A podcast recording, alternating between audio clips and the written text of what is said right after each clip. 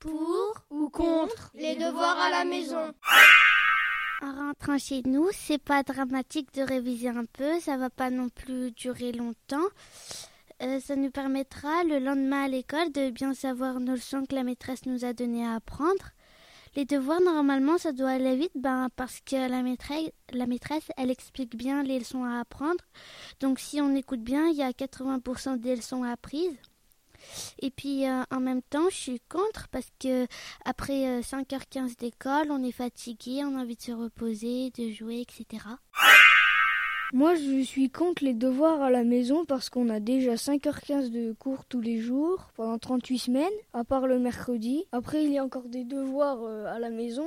Alors que je sais pas, on a envie de faire plein de choses, aller regarder, aller regarder la télé, sortir, jouer au foot, faire plein de choses. Donc ça fait trop. Je suis contre les devoirs à la maison car on fait déjà 5h15 de cours euh, par jour pendant 38 semaines. Et en plus, on explique euh, les leçons pendant deux semaines environ. C'est suffisant. Et euh, par exemple, la leçon sur l'imparfait, ça fait deux semaines qu'on travaille dessus. Et je suis pour les devoirs à la maison car ça permet de faire le lien avec les parents. Et aussi, les parents, ils savent ce qu'on a fait.